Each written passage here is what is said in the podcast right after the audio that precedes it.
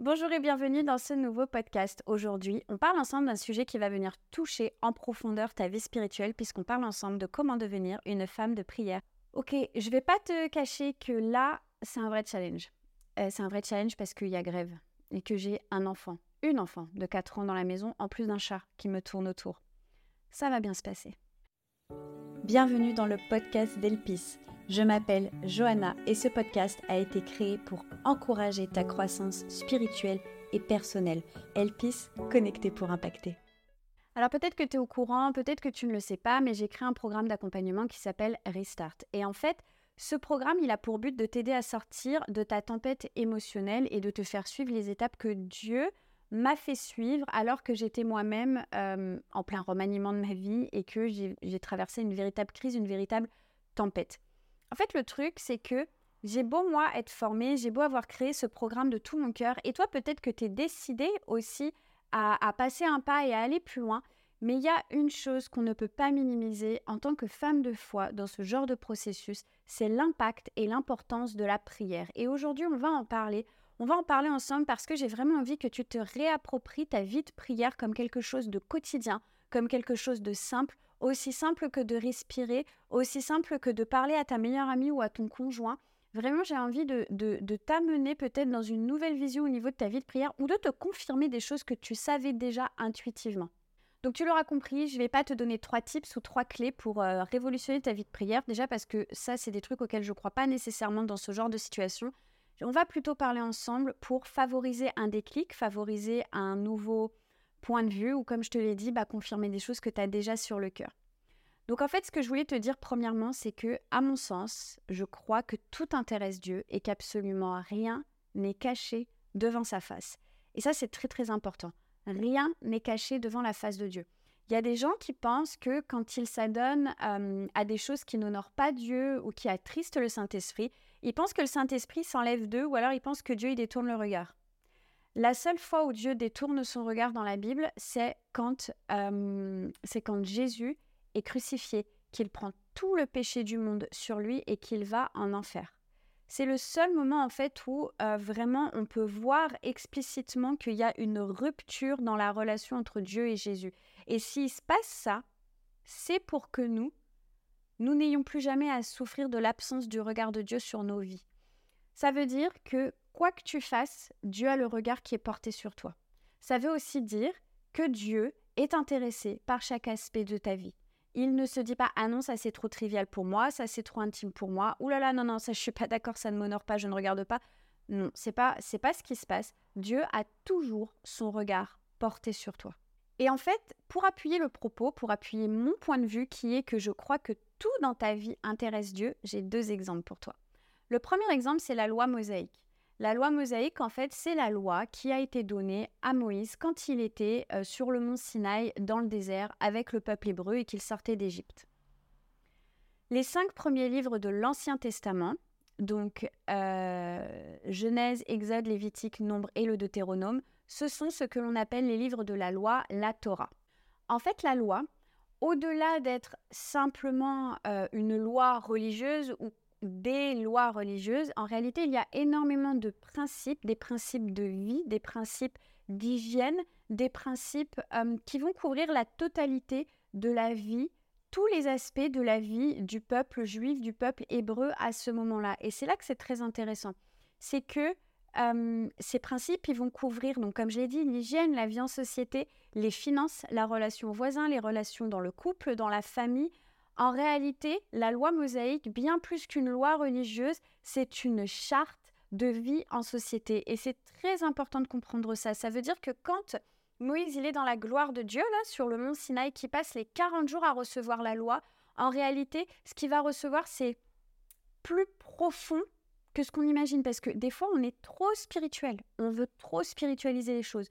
Dieu est intéressé par tout ce qui nous concerne, que ce soit de notre vie de prière, que ce soit sur les expériences spirituelles qu'on va pouvoir faire avec lui ou pas, mais aussi sur bah, simplement ce qu'on va manger, sur, euh, ce sur euh, le sport qu'on va faire ou pas, sur la façon dont on va gérer nos relations avec nos amis ou pas. Tout ça, en fait, c'est spirituel.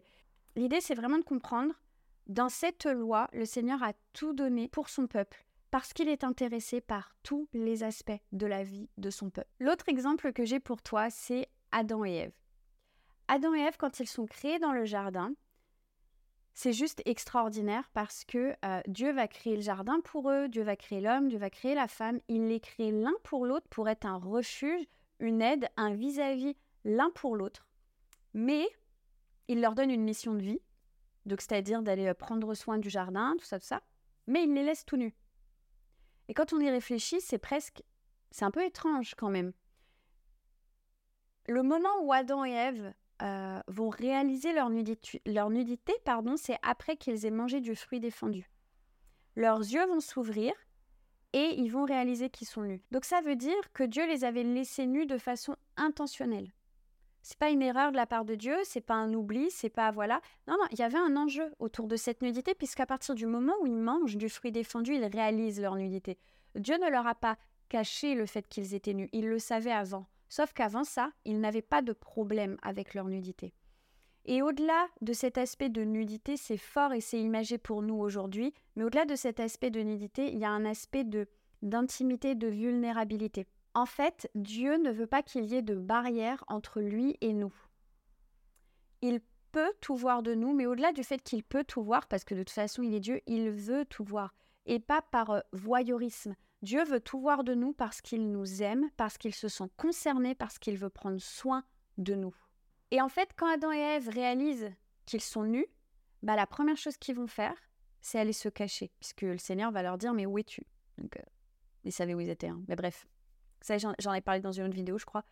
le Seigneur savait très bien où ils étaient, mais en fait, eux, ils sont cachés parce qu'ils veulent se cacher de la face de Dieu parce que bah, ils sont tout nus et en plus, ils ont fait un truc qu'ils n'ont pas le droit de faire. Donc là, d'un coup, bah, c'est un peu branle-bas de combat. Et puis, on se prend des feuilles de vigne et puis on se fait une espèce de, jupette avec ça pour se couvrir les parties génitales. Tout ce qui est rapport aux parties génitales et à la sexualité est à l'image du degré d'intimité que Dieu veut avoir avec nous. C'est pour ça qu'il y a beaucoup d'enjeux autour de la sexualité. C'est pour ça qu'il y a un cadre pour la sexualité. C'est c'est pas parce que Dieu euh, est ringard et qu'il a rien compris à comment fonctionne le corps humain. C'est parce que au-delà de tout ce qui va se passer dans ton corps, de tes pulsions, de tes désirs, et qui est aussi à l'image de nous-mêmes notre chair, il n'y a pas besoin forcément d'être dans la sexualité, d'où l'importance de l'enjeu qu'il y a autour de la sexualité, puisque c'est le même enjeu qu'il y a autour de l'exclusivité que Dieu veut avoir dans sa relation avec moi et avec toi. J'espère que tu l'auras compris, Dieu est vraiment très intéressé par tout ce qu'il se passe dans ta vie. Il n'y a pas de question à se poser là-dessus. Vraiment, je pense que je t'ai donné les deux grands exemples qui montrent que le Seigneur, dès les fondations du monde, en réalité, il est intéressé par tout ce qui se passe dans ta vie. Maintenant, on va pouvoir aborder notre premier point, la fondation de la prière. Mais avant cela, s'il te plaît, si mon contenu t'encourage, et je crois que c'est le cas, n'hésite pas à aller t'abonner et à rejoindre la newsletter. C'est très important pour moi simplement parce que bah, je passe du temps à préparer tout ça. Ça m'encourage, ça me soutient. Et puis, bah, ça me prouve que tout ça n'est pas fait pour rien, quoi, tout simplement. Le point 1, la fondation de la prière. Alors, je vais être très simple et très direct avec toi. Le fondement de la prière, c'est l'intimité. Voilà. C'est fort, n'est-ce pas? En fait, de la même façon que le fondement de la relation que tu vas avoir avec ton mari, c'est l'intimité. Parce que si tu n'as pas cette intimité-là avec ton mari, bah en fait, c'est juste ton meilleur pote ou c'est juste un copain, mais c'est pas ton mari, c'est pas ton vis-à-vis, c'est pas ton refuge, ton ézer comme ça a été comme c'était dans la volonté de Dieu en fait. Donc cette intimité, c'est l'intimité que Dieu veut avoir avec toi. C'est-à-dire que le Seigneur, ce qu'il a envie, ce qu'il attend de toi, c'est simplement que tu lui parles de qui tu es, que tu lui parles de ce que tu as sur le cœur, que tu lui parles de tes peines, de tes blessures, que tu lui parles de ce qui s'est passé aujourd'hui, qui a été ou qui n'a pas été, de ce à quoi tu aspires, de tes rêves, mais aussi des fois, peut-être, ben, ouais, écoute, c'est écrit ça. Moi, perso, ça m'est déjà arrivé beaucoup de fois. En fait, c'est OK, ça, c'est écrit dans la Bible, je le comprends pas, est-ce que tu peux m'aider à le comprendre? Voilà. Et l'autre chose, laisse-le te répondre, s'il te plaît. La prière, c'est un dialogue avec Dieu la prière, c'est c'est pas plus difficile, c'est pas plus compliqué que le moment où tu vas être, je sais pas, peut-être assise dans la voiture avec ta meilleure amie, que tu vas lui raconter un truc, puis qu'elle va te répondre, puis que tu vas lui répondre, puis qu'elle va te répondre. Mais en fait, c'est ça la prière. Sauf que c'est avec Dieu. Donc des fois, bah oui, il faut aussi exercer son oreille et puis ça peut prendre du temps, mais vraiment sur le principe, la prière, c'est ça. je te parle de la prière quotidienne. Il y a des temps où oui, on va vraiment se mettre à genoux, on va se répandre devant le Père et on va avoir des, temps de prière qui vont être des temps d'adoration, qui vont être extrêmement profonds. Et c'est très bon. Mais quelque part, ta vie de prière, elle ne peut pas être constituée que de ça. Je t'explique pourquoi.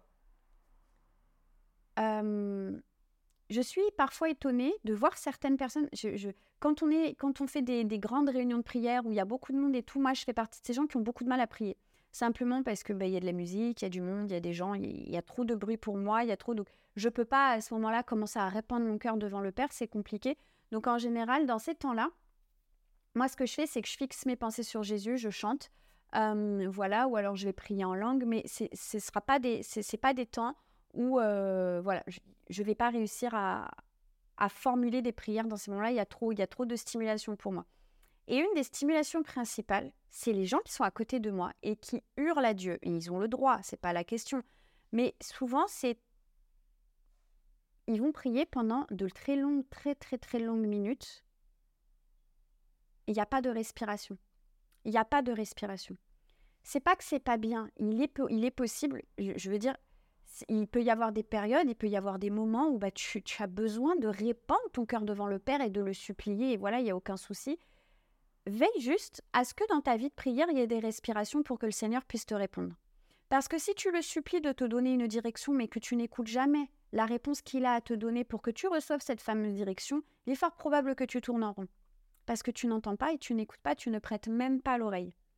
Donc c'est important, la vie de prière, exactement comme une conversation avec un ami, c'est pas fait que de moments où tu parles, c'est aussi fait de moments où tu respires et où tu écoutes ce que la personne a à te dire. Et d'ailleurs, en fait, Jésus, Jésus le dit dans les évangiles, il parle hein, de, ces, de ces hommes qui vont se, qui, qui font de longues prières, un peu qui noient Dieu de parole. Pardon, je, vous mettrai ici le verset là quand euh, je l'aurai retrouvé parce qu'il me vient maintenant. Mais il en parle de ça.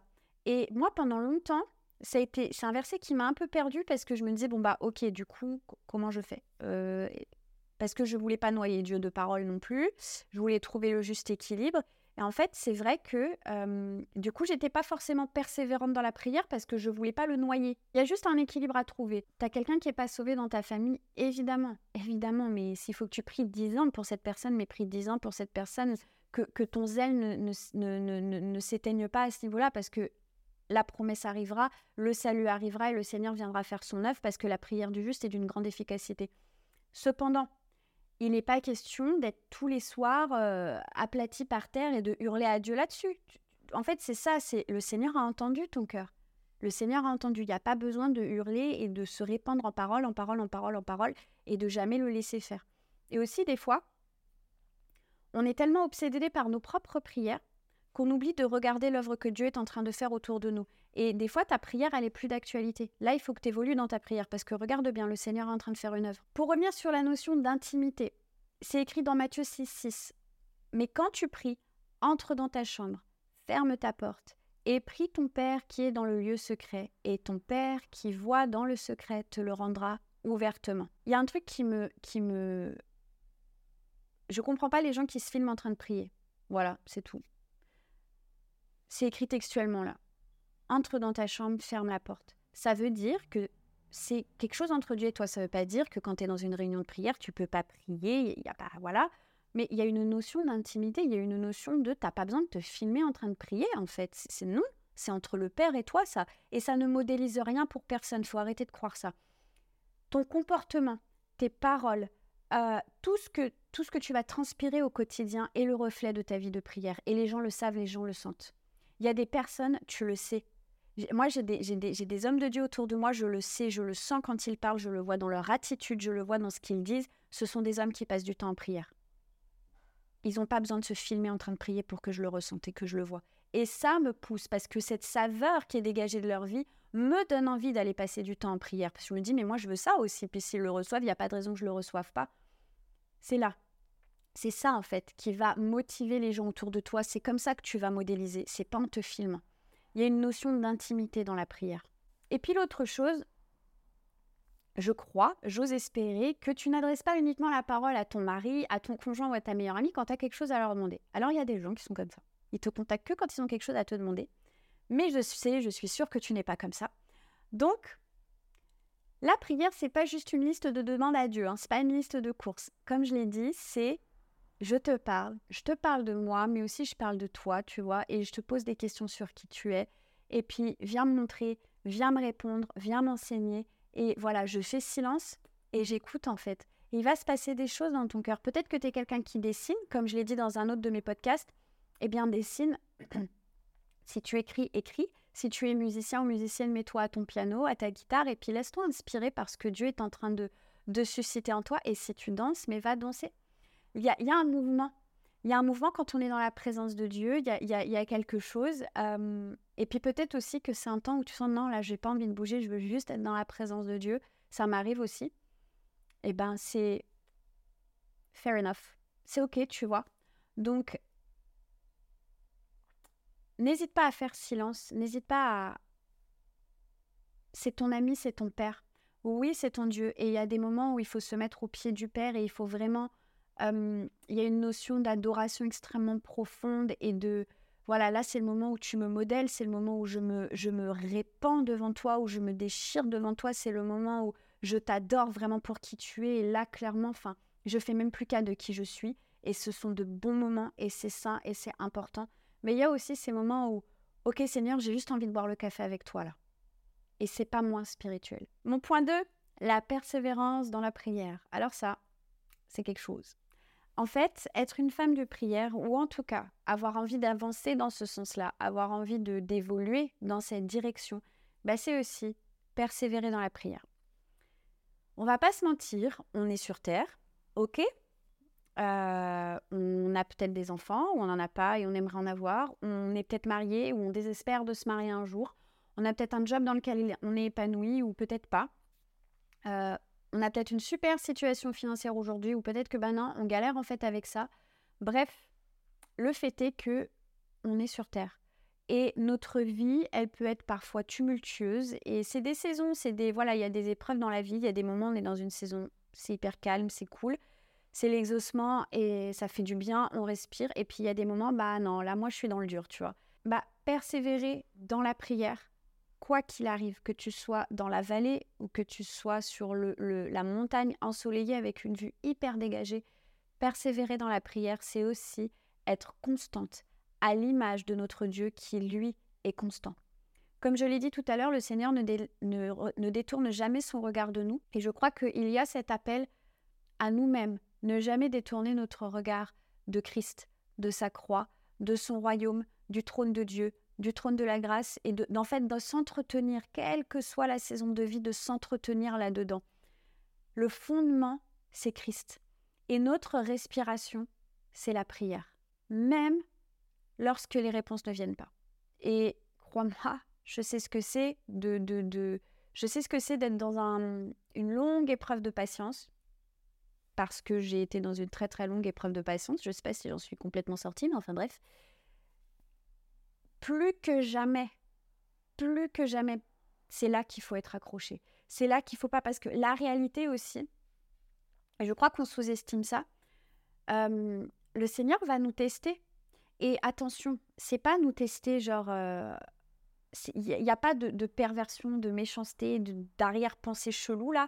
Non, c'est juste, ben, ok, tu veux aller dans telle direction, c'est le soupir qui est sur ton cœur, c'est ce que tu aspires, ben en fait, il va falloir que tu passes le test de la patience et le test de la résistance au temps, simplement parce que, ben quelque part, une fois que tu l'auras, il faudra que tu saches pourquoi est-ce que tu l'as. Il faudra pas que tu laisses tout, il faudra pas que tu plantes tout, que tu envoies tout péter, parce que ben il y a des gens en fait qui vont voir ça.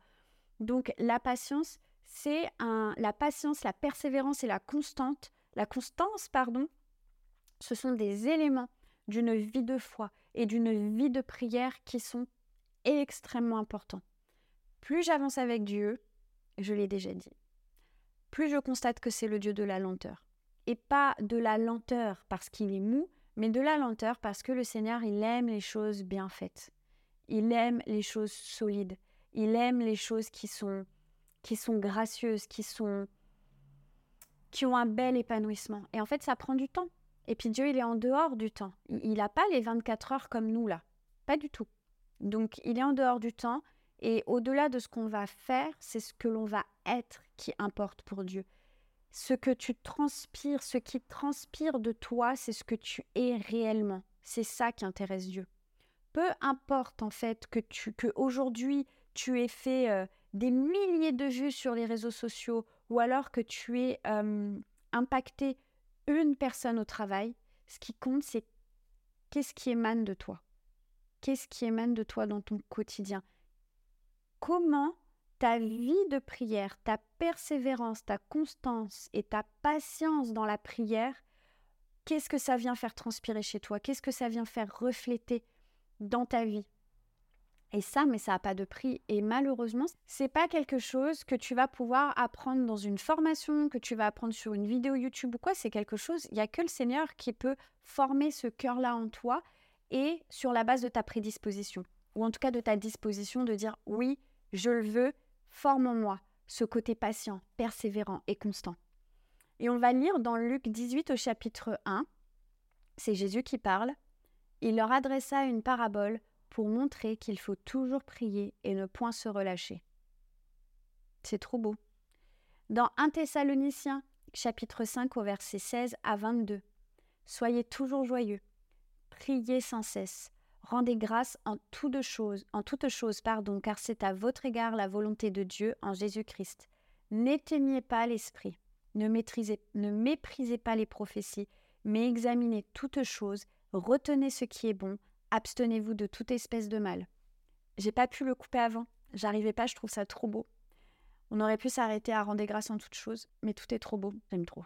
Il y a un appel à ne pas éteindre l'esprit. Et l'esprit, il se régénère dans la prière. L'esprit, il est nourri dans la lecture de la parole de Dieu, dans la méditation de la parole de Dieu et dans la prière. Comme je te l'ai dit précédemment, la prière, c'est ton mode de communication avec Dieu. C'est ta respiration ta respiration spirituelle. À partir du moment où tu arrêtes de prier, tu romps la communication avec Dieu. C'est pas plus compliqué que ça.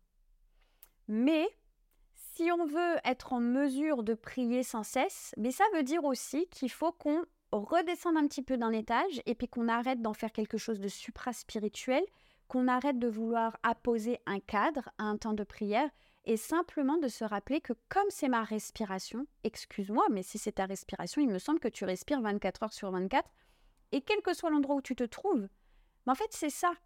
Tu peux prier sous ta douche, tu peux prier aux toilettes, en fait tu peux prier en faisant ta cuisine. Moi j'ai vécu des temps d'adoration extraordinaires dans ma cuisine en train de cuisiner. Réellement, réellement. J'étais en train de cuisiner et ça m'est pas arrivé qu'une seule fois. C'est juste, en fait, j'ai tellement, j'ai écouté de la louange, j'ai lu ma Bible, je suis dans mon quotidien, je fais mes machins, mais en fait, Dieu est tellement avec moi que c'est là, je suis, je suis en train de couper mes légumes et d'un coup, mais je vis un temps d'adoration extraordinaire. Je suis en train de couper des légumes pour faire à manger. Il n'y a pas besoin d'un cadre. La réalité, c'est que on peut vivre des temps d'adoration extraordinaires au volant de sa voiture. J'ai moi-même, été baptisée dans le Saint-Esprit au volant de ma voiture. Ça veut dire qu'il n'y a pas de cadre. C'est ta respiration, la prière, tes moments avec Dieu peuvent avoir lieu n'importe où, n'importe quand, à n'importe quelle heure. Il n'y a pas de cadre.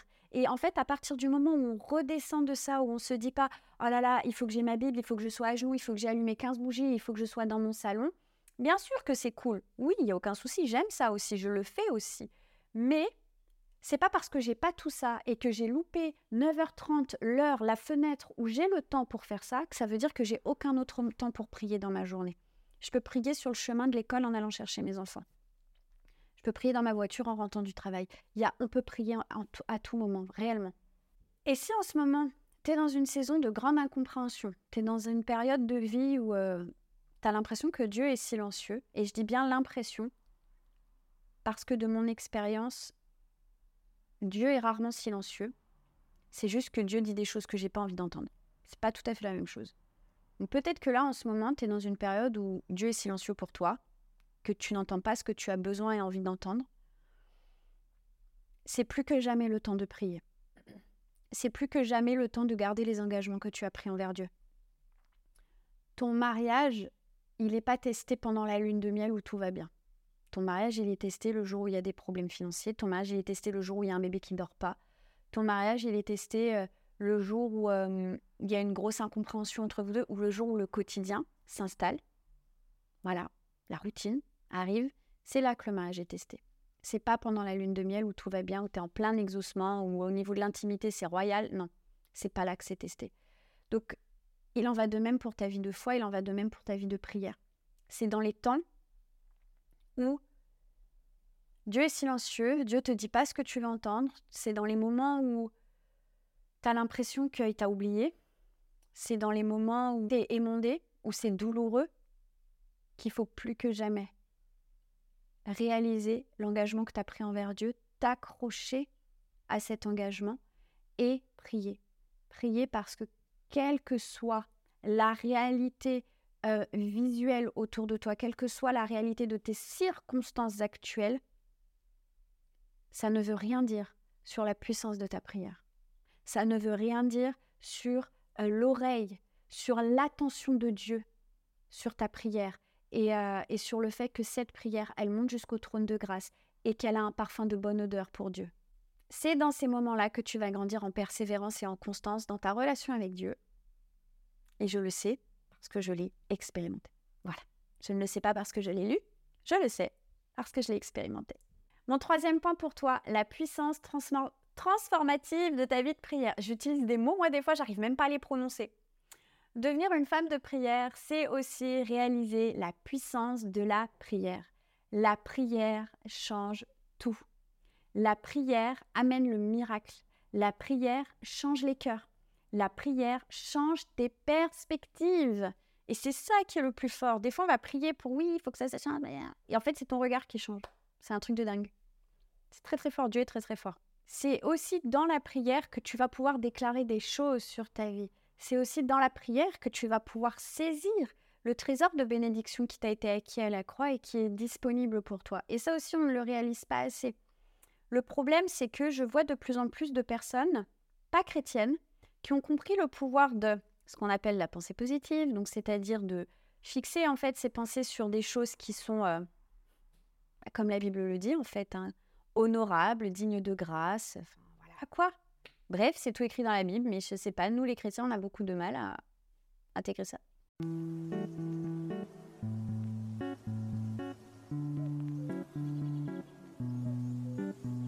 Il y a des gens, pas chrétiens, qui ont compris comment en fait fixer ses pensées sur des choses qui sont, qui sont belles, qui sont honorables, qui sont positives, qui sont des choses en fait qui sont glorieuses. Ils ont compris aussi que garder de la rancœur, de l'amertume dans le cœur et fixer ses pensées là-dessus, ben en fait, ça apportait pas la vie dans leur propre vie. Ils ont aussi compris la puissance des déclarations. Donc en fait, ils vont déclarer des choses sur leur vie, ils vont déclarer des choses qui... Mais en fait, c'est des lois que Dieu a mis en place, ce sont des principes que Dieu a mis en place. En fait, le truc, c'est que ces gens-là, ils arrivent... Alors oui, ok, ils n'ont pas Christ dans leur vie et c'est un gros problème, mais en attendant sur Terre, ils ont un témoignage qui est plus puissant que beaucoup de chrétiens parce que nous, en fait, on est dans une pensée qui est misérable parce qu'on n'ose pas déclarer des choses sur notre vie, parce qu'on n'ose pas faire des prières de foi, parce qu'on n'ose pas, en fait, avancer euh, avec la mentalité du royaume. Aussi, ça vient du fait que pour beaucoup, bah, on lit peut-être pas assez notre Bible. Par exemple, c'est très très important. On doit être imprégné de la parole de Dieu et des principes et de la mentalité de Dieu. Et ça, c'est que en lisant la Bible. Voilà. Et du coup, tout ça, c'est des choses qui vont prendre naissance dans la prière. C'est, si tu veux vraiment être aligné avec le cœur de Dieu et déclarer des choses qui sont alignées avec le cœur de Dieu sur ta vie, ben en fait, il faut lire la Bible et il faut prier. Il faut passer du temps avec Dieu. Et en fait, ta prière va transformer ta situation. Ta prière va transformer ta perspective. Ta prière va transformer ton cœur ta prière va transformer tes aspirations et plus tu vas prier, plus tu vas te plonger dans la mentalité de Dieu, plus tu vas te fondre avec Dieu, plus en fait les battements de ton cœur vont être alignés avec le sien et ta vie va changer. Ta vie va changer. C'est obligé en fait. Tu peux pas être euh, sincèrement imprégné de prière, tu peux pas être sincèrement imprégné de la mentalité de Dieu et que ta vie reste la même. C'est pas possible. Et puis finalement, c'est normal parce que plus tu passes du temps en prière, plus ça veut dire, comme je l'ai dit au début, bah, que tu passes du temps à écouter Dieu. Parce que tu passes pas que ta vie à parler. On a bien compris Dans Jacques 5, au verset 16, on va pouvoir lire La prière fervente du juste a une grande efficacité. C'est beau, hein?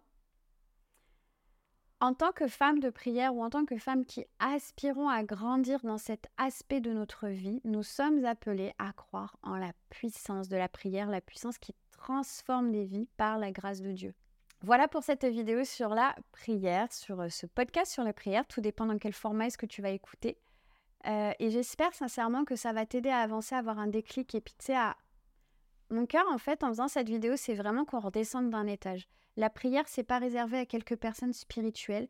Prier sans cesse n'est pas réservé à quelques personnes spirituelles. Prier sans cesse, c'est pour toi, c'est pour moi, c'est pour notre voisin. Dis-moi en commentaire ce que tu en as pensé, c'est hyper important pour moi d'avoir des retours. Et puis, n'hésite pas.